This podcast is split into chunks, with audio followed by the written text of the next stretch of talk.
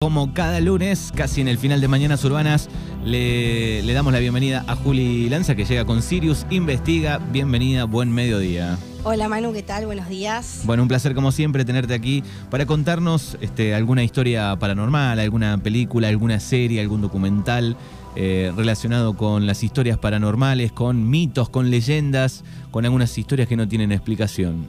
Bueno, hoy les traigo varias cositas para comentarles. Vamos a hablar de unos barcos fantasmas y unos aviones desaparecidos. Agua y, aire. Agua y aire. En el agua, casi todas son de la tierra, en este caso agua y aire. Así es. Así que, le suman como un plus pensar que suceda algo eh, en el barco, ¿no? Eh, o en el aire. Sí, sí, totalmente. Imagínate que te pase algo eh, a tantos metros de altura, ¿no? Sí, me largo. O en el medio del mar. Sí. bueno, ¿cuál es la historia de hoy? Bueno, hoy te voy a hablar del Queen Mary. ¿Escuchaste alguna vez? No la escuché, la historia del Queen Mary. Bueno, mejor. El misterioso barco Queen Mary. Este gran y veloz eh, transatlántico inglés, Queen Mary, fue construido por John Brown and Company en Clydebank, en Escocia, y junto a su barco hermano, Queen Elizabeth, fueron destinados para el transporte de tropas durante la Segunda Guerra Mundial, ya que sus grandes velocidades les permitían escapar de los submarinos alemanes. De hecho, en su tiempo, Hitler ofreció una gran recompensa por el hundimiento de ese barco. Eh, su nombre fue en honor a la reina de Inglaterra en aquel tiempo y ha cruzado el Océano Atlántico un millar de veces. Hoy en día se encuentra anclado en la ciudad de Long Beach, en California, sirviendo como museo marítimo y hotel de lujo. Por sus pasillos resuenan los ecos del paso de la historia, teñida con el horror de la Segunda Guerra Mundial y no exenta de cruentos capítulos. Por sus entrañas dicen, merodean numerosos espíritus que muchos han podido ver, oír e incluso sentir. El Queen Mary bien puede rivalizar con los edificios de mayor fama paranormal. No obstante, el transatlántico es considerado uno de los lugares más encantados de todo el mundo. Durante sus primeros años, eh, sus primeros tres años de existencia, el Queen Mary atravesó el Atlántico sirviendo de transporte a las personalidades ricas y famosas de la época. Fueron años llenos de glamour y despreocupación. Sin embargo, tiempos más oscuros vinieron y cuando la Segunda Guerra Mundial estalló, en 1939, el Queen Mary fue asignado a tareas de transporte de tropas. El navío fue entonces pintado con un tono grisáceo para camuflarlo lo que valió, le valió el sobrenombre del fantasma gris. Jugó un papel muy importante en la guerra, participando de casi todas las campañas de los aliados. Al término de la, contienda había transportado más de 800.000 soldados y había participado de la invasión del día D. En 1967, tras 31 años de servicio a Cunard, fue finalmente vendido a la ciudad de Long Beach, donde hizo su viaje 1001 antes de ser anclado ahí para siempre. Era tan codiciado por los adversarios nazis que se ofreció 250 mil dólares de recompensa y la cruz de hierro para el capitán del submarino que lograra hundirlo. En unas maniobras, nuestro fantasma gris embistió al HMS Curacao. Más de 300 soldados ingleses perdieron la vida en aquel, en aquel accidente. 40 años después de los hechos relatados, se, se, habilitó el lugar exacto de la colisión para que un equipo de televisión dejara cámaras grabando. Evidentemente, en aquellos momentos en el lugar solo estaban las cámaras. Al comprobar las grabaciones, el audio recogió voces, gritos y golpes que algunos lo atribuyen a los soldados ingleses del Curacao. La Puerta 13 y John Pider. El 10 de julio de 1966, un bombero llamado John Pider de apenas 18 años, estaba participando en un ejercicio en el que las puertas estancas se llenaron en el bar, se sellaron en el barco, perdón. Por desgracia no pudo salir por la puerta a tiempo y fue aplastado por la fuerza masiva de esta, muriendo en el acto. Tiempo después se amontonaron los testimonios de tripulantes y viajeros que dicen haber visto a un hombre joven con barba, vestido de azul, caminando por el pasillo de la sala de máquinas y desapareciendo en la puerta número 13. Desde el horrible accidente se han recibido informes y avistamientos del fantasma de John en la sala de máquinas. Uno de ellos fue el 13 de agosto de 1991, cuando una pareja que estaba participando de un recorrido por el barco y habiendo escuchado la historia de John, el hombre, en tono de broma, le preguntó, John Piedar, ¿te gustaría unirte a nosotros?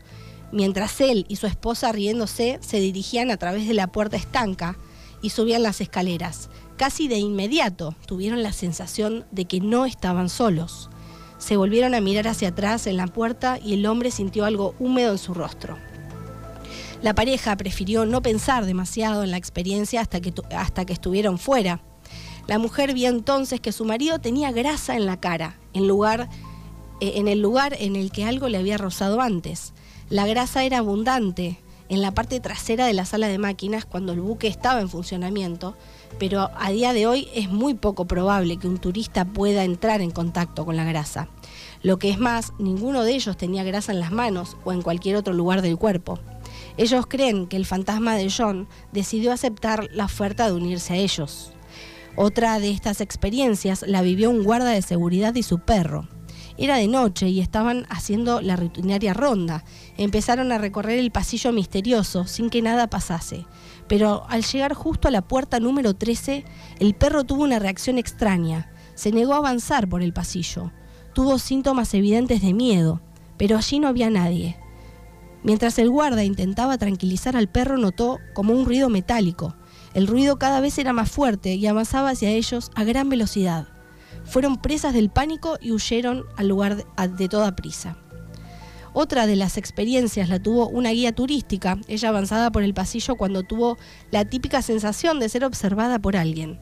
Al girarse pudo ver como una figura se desvanecía delante de sus propios ojos. Inmediatamente notificó lo sucedido. La descripción que realizó coincidía con los rasgos de John. Se le mostró un conjunto de fotos para ver si podía identificarlo. De entre toda la muestra identificó la foto de John Peter. También en la guardería de tercera clase, en uno de los numerosos viajes que el Queen Mary realizó por el Atlántico, una mujer dio a luz. El bebé, que los padres decidieron llamar Lake Travers Smith, fue llevado a esa guardería, pero algo no fue bien y a las pocas horas de su nacimiento murió. Existen testimonios que aseguran haber escuchado durante la noche el llanto de un bebé procedente de la guardería, Muchos lo atribuyen al niño. En el Salón de la Reina, es un salón de primera clase donde no falta ningún detalle, pero la opulencia y el glamour no está teñida con experiencias extrañas que han vivido muchos de los que han disfrutado de los privilegios de esta estancia. En una de las visitas guiadas que un grupo de turistas protagonizó, una niña que nos visitó con sus padres afirmó insistentemente que veía una mujer, pero lo cierto es que nadie más la vio, excepto la niña. Ella no dejó de señalarla con el dedo diciendo, está ahí. La niña describió a la enigmática visión como una mujer joven y guapa. Lo que ninguno de aquellos turistas imaginó es que hay informes que recogen testimonios de tripulantes y viajeros que aseguran haber visto en este salón a una mujer joven, muy hermosa y vestida de traje de noche blanco, reluciente. Hay quien afirma que la, que la han visto bailar elegantemente entre las sombras del salón. Son tan numerosas sus apariciones a lo largo de la historia del barco que le han puesto un apodo cariñoso, la mujer de blanco. A lo largo de la historia del Queen Mary son numerosos los informes de hechos extraños ocurridos en las habitaciones más lujosas. El sonido del correr del agua de las canillas en mitad de la noche y posteriormente comprobar que ninguna canilla se abrió. El teléfono sonando a altas horas de la noche sin que nadie haya realizado una llamada pasajeros que se quejan que la habitación del lado hace mucho ruido y no los dejan descansar. Sin embargo, se comprobó que la habitación del lado estaba desocupada. En la piscina de primera clase, este lugar es de acceso restringido y solo se permiten en él las visitas guiadas. En estas piscinas en donde más hechos es donde más hechos extraños han ocurrido. Son muchos los pasajeros que han comprobado, con cierto grado de horror, cómo aparecen y desaparecen sin explicación racional señoras con trajes de baño de época, caminando por el borde de la piscina. El sonido del chapotear del agua, como si alguien nadase. Cuando en el agua no había nadie, a veces se han visto avanzar estelas, como las que se producen al nadar, pero en esas ocasiones nadie nadaba. En otras se vio cómo avanzaban las huellas mojadas de un pie invisible. Han sido tantos los testigos que aseguran haber visto hechos sorprendentes que en los últimos años se ha decidido instalar una cámara. En la cocina, por ejemplo. Pero estas muertes no fueron las únicas en tiempos de guerra. Durante la Segunda Guerra se produjo el asesinato de un cocinero a manos de sus compañeros de a bordo. Aún hoy hay personas que aseguran escuchar los gritos del desdichado cocinero. Como en el camarote B340, esta cabina tiene el récord a ser la menos alquilada, es decir, que ha tenido muy pocos huéspedes. Una de las razones puede ser porque en ella se registran continuos fenómenos, eh, fenómenos anómalos. En esta habitación fue asesinada una mujer. Bueno, ahora tenemos, eh, como les comentaba hoy, el, el enigmático vuelo 914 de Pan American. Es un avión que desapareció misteriosamente y aterrizó 37 años después. ¿37 años después? 37. Tremendo.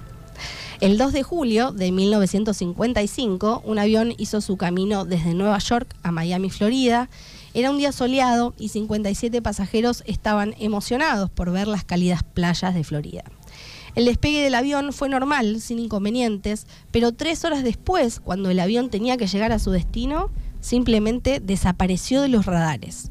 Las torres de control no recibieron señales de auxilio. El vuelo 914 simplemente había desaparecido en el aire. Todo apuntaba a que el avión había desaparecido sin dejar rastro.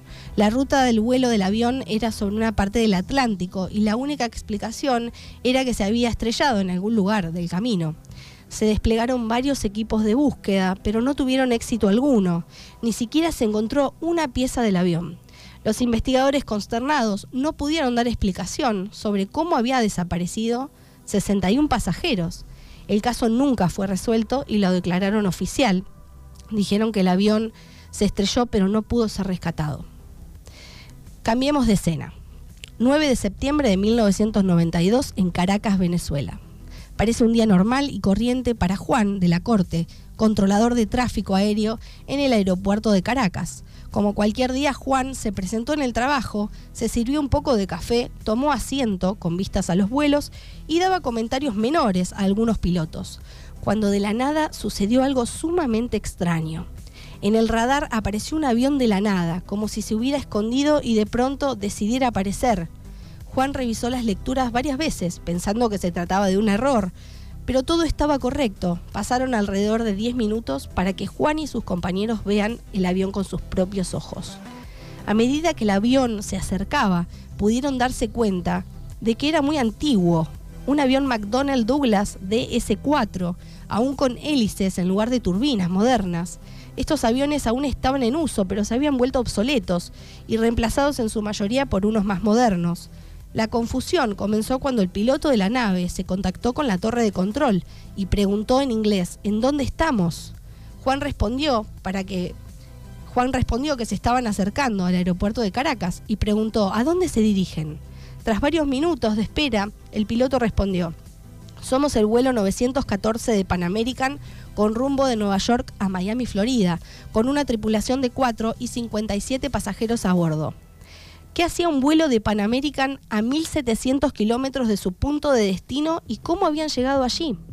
Juan le hizo algunas otras preguntas al piloto y una de sus respuestas desconcertó a toda la torre de control. El piloto de la aeronave dijo que su vuelo estaba programado para, para, aterrizar en el aeropuerto de Miami a las 9.45 de la mañana, el día 2 de julio de 1955. Fue en ese momento que la torre de control se quedó en completo silencio. Para no empeorar las cosas, el control aéreo despejó la pista para que el avión aterrizara. Juan pensó que quizás el piloto se había vuelto loco, pero eso era irrelevante. Había personas a bordo que debían ser salvadas. Las unidades terrestres fueron inmediatamente llamadas para ayudar al avión, que no tuvo problema alguno para aterrizar. Ya estando un poco más relajado, Juan decidió explotar con la pregunta que estaba en su boca desde el momento en que escuchó al piloto hablar. ¿Sabés que hoy es 21 de mayo de 1992? Lo cual fue un gran problema. El piloto reaccionó de muy mala manera diciendo que debían alejarse y que no se acercaran, que se irían en ese momento, y sin esperar la autorización condujo el avión a la pista. Juan intentó detenerlo, pero fue en vano. El avión despegó y minutos después desapareció del radar. No se encontró rastro de ese avión y hasta el día de hoy nadie puede explicar lo que sucedió aquella mañana en Caracas. Uf, bueno, un montón, es un montón de estas este, dos historias. Eh, la del barco primero, que me remontó a una vieja película eh, que está en Netflix. Recién me preguntabas dónde estaba, acá estuve chequeando. Eh, el barco fantasma, año 2002, se puede ver en Netflix. Así es. Que viene un poco este, con alguna historia, toque parecida a la de este barco que, bueno, tiene este, un montón de historias, no es una sola o dos, es un montón. Tiene un montón, un montón de lugares dentro, porque el, el barco es enorme, imagínate toda la, la tripulación que, que, podía tener. Es gigante y tiene un montón de lugares eh, tétricos. Uh -huh. Bueno, y, y, y, la del avión también. Sí. Eh... De hecho, justo te iba a comentar que hay otro avión, que, que te iba a comentar, es muy cortito. Sí. Eh, es un, caso particular que fue eh, un avión que aterrizó con 92 esqueletos a bordo, luego de 35 años de haber despegado. Este es otro, que no es muy conocido. Eh, caso al que no se ha podido dar una explicación factible. Eh, en la mañana del 4 de septiembre de 1954, el vuelo 513, comercial de Santiago Airlines, salió de un aeropuerto en Alemania Occidental. Pasaron días y el avión nunca llegó a destino. Desapareció en alguna parte del Océano Atlántico sin dejar rastro. Las autoridades asumieron que se había estrellado en alguna zona particular alejada de todo tránsito y que los restos se sumergieron en los abismos del océano. A raíz de esta desaparición, Santiago Airlines cerró sus puertas al público en el año 56 y nunca se supo más nada del vuelo 513 ni de las 92 personas que iban a bordo, hasta 35 años después. El 12 de octubre de 1989, en Puerto Alegre, Brasil, el vuelo eh, comercial aterrizó como cualquier otro avión, en cualquier otro día. Los empleados del aeropuerto de Puerto Alegre estaban extrañados por el aterrizaje del avión, que se suponía extraviado, y que no respondía a las señales de radio, por lo que fueron a chequear el interior de la aeronave. Adentro no había nadie con vida. Al parecer todos llevaban muertos muchos años, ya que solo había esqueletos. Mm. Al entrar en la cabina se encontraron con el cadáver del capitán, Miguel Víctor Curí, quien aún sujetaba los controles. Se podía suponer que el cuerpo sin vida aterrizó el avión. O sea, muy, muy raro. Todo. Muy loca esa historia. ¿Qué, qué ha sucedido? Sí. ¿Qué se los chupó? ¿Qué pasó? Y aparecieron todos muertos. ¿Quién aterrizó y el no? Es, y no era el Triángulo de las Bermudas, digamos. No, sabe, no se sabe.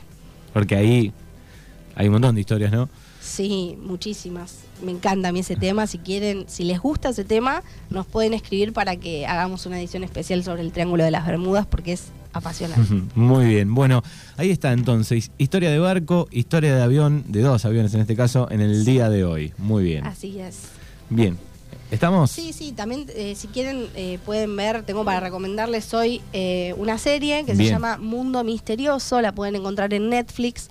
El presentador Felipe Castanjari y sus amigos exploran la ciencia y la historia con sus misterios y maravillas y revelan datos alucinantes. Tiene ocho episodios que tratan sobre diversos temas, entre ellos el Triángulo de las Bermudas y cómo viajar en el tiempo, entre otros. Bien, la así pueden... que son ocho episodios de más Distintos. o menos cuántos minutos. 26 minutos. Ah, cortito, está bueno. Está sí, bueno. Está bueno. Bien, está ¿y se llama?